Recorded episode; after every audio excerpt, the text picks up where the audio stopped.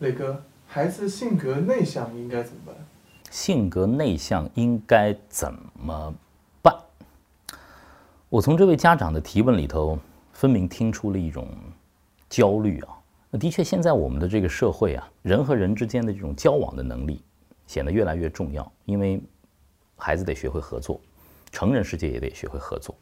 我们现在又处在一个流量社会，这没有关注，别人看不见你，好像就会成为一个大问题。所以说，外向的孩子在这样的一个快速的社会里头，就会更多的被发现、被关注。所以说，家长们都希望自己的孩子能够稍微外向一点，能够更多的和外部社会建立连接。这就让很多有内向孩子的这个父母啊，就像刚才这位家长的提问一样，怎么办呢？我怎么鼓励他变得外向一点呢？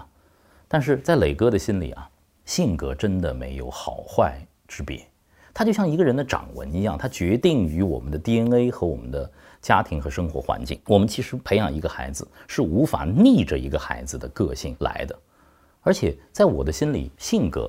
不管内向还是外向，它都是事物的一体两面，就好像是一把双刃剑。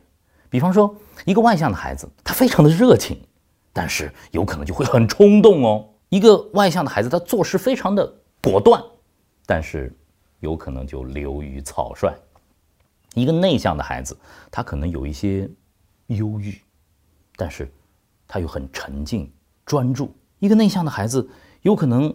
他少言寡语，非常的沉默，但是他非常的慎思，善于思考。没有个性是绝对不对的。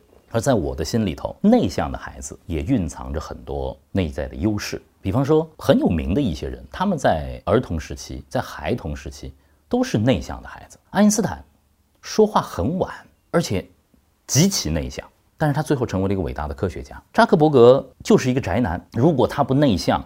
他有社交恐惧，他就不会在大学的时候开发出 Facebook 的原型，去点评一下哪个女生漂亮。于是，在哈佛大学里头爆了。伊隆马斯克从小就天马行空，但是他不跟别的孩子玩，就喜欢扎在车库里头研究各种各样奇奇怪怪的程序。乔布斯也是一个内向的人，但内向他会有一些潜在的优势，这是需要父母去发现的。这位家长说，到底该怎么办？我觉得第一步。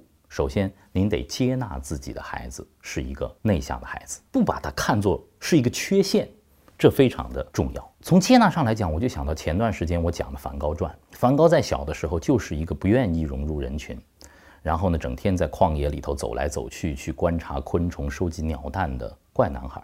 但是他的妈妈如果在这一刻能够走进梵高的世界，能够不把这些行为当做一种怪异的话。多一些陪伴，和他一起去走一走，和他一起去收集，我想梵高会拥有完全不同的人生。接纳是第一步，第二步是理解。在陪伴一个内向的孩子的时候，你得对他的这种沉静、喜欢一个人待着，有一种充分的理解。在家庭的教育环境里头，有几个场景是很有意思的。陪伴一个内向的孩子，在一个空间里头，爸爸妈妈和一个内向的孩子各做各的事情，没有话，很安静。这是一个美好的场景，还有一个更美好的场景是陪伴一个内向的孩子，在一个空间里头做一件事情。我有一个好朋友，他说他的儿子就喜欢看电风扇，一看可以看两个小时，他急死了。他说我这孩子是不是有什么问题啊？我说你跟他聊过吗？因为我见过他的儿子，其实挺有意思、很开朗的一个孩子，但是他就喜欢看这个机械的这种运动。我建议他有一天你坐下来和孩子一起看看这个电风扇。你们之间会有很多的问答的。我说，你为什么会对电风扇的转动这么感兴趣？你发现其中的规律了吗？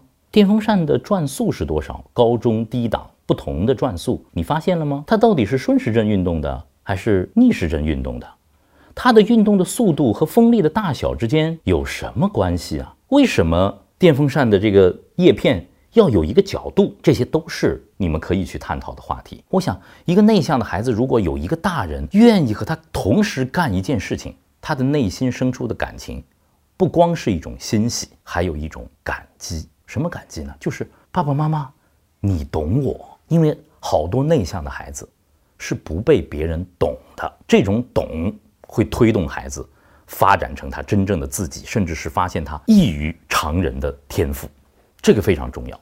最后的更高境界就是学会欣赏一个内向的孩子。你不强求他一定要见人就熟，能够和每个人都 hello hello 你好 nice to see you。他不是这样的孩子，不是这样的孩子。因为我平时经常做语言的培训，我也很不喜欢把一些内向的孩子，一开始不是那么喜欢当众讲话的孩子，一定要逼到讲台上成为一个小小演讲家。先一对一，再一对多，最后面对大众，循序渐进的来。在陪伴一个内向的孩子的时候，你们共同的爱好太重要了。内向的孩子应该会沉浸的阅读，内向的孩子有可能他会爱上绘画和艺术，会沉浸在音乐当中。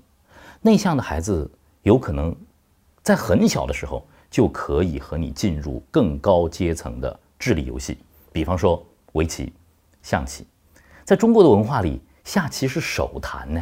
您在陪伴一个内向孩子的时候，如果母子之间、父女之间能够通过下棋来陪伴，我相信内向的孩子也会非常非常的愉快。当然，最后，您欣赏自己的孩子的内向，但是他会长大，他会要进入社会。每个人的成长就是在不断的克服自己身上的各种各样的不足的，最后变得更加的圆满和平和。那么，内向的孩子的爸爸妈妈也应该更多的鼓励孩子走进人群，和别的孩子和别的人。完成链接，这其中运动和集体活动是不可替代的。集体的运动，寒假和暑期的营地的教育，让更多的孩子们在青少年时期能够真正的进入到一个他们年龄相仿的群体，他会去找到自己的朋友的。内向的孩子比较难和一个人建立比较亲密的链接，但是，一旦建立，就会非常稳固。磊哥是一个相对比较开朗和外向的人。但是我的朋友里头太多内向的朋友，而且我又特别珍视这种内向朋友的友情，这种友谊往往是伴随一生的。好了，如果老天给了你一个内向的孩子，首先接纳他，理解他，并且学会欣赏他。如果我们是他的父母，我们有这个责任成为他的导师，引导他走向人群，打开心扉，让内向的孩子把内向的潜在优势。发挥到最大吧。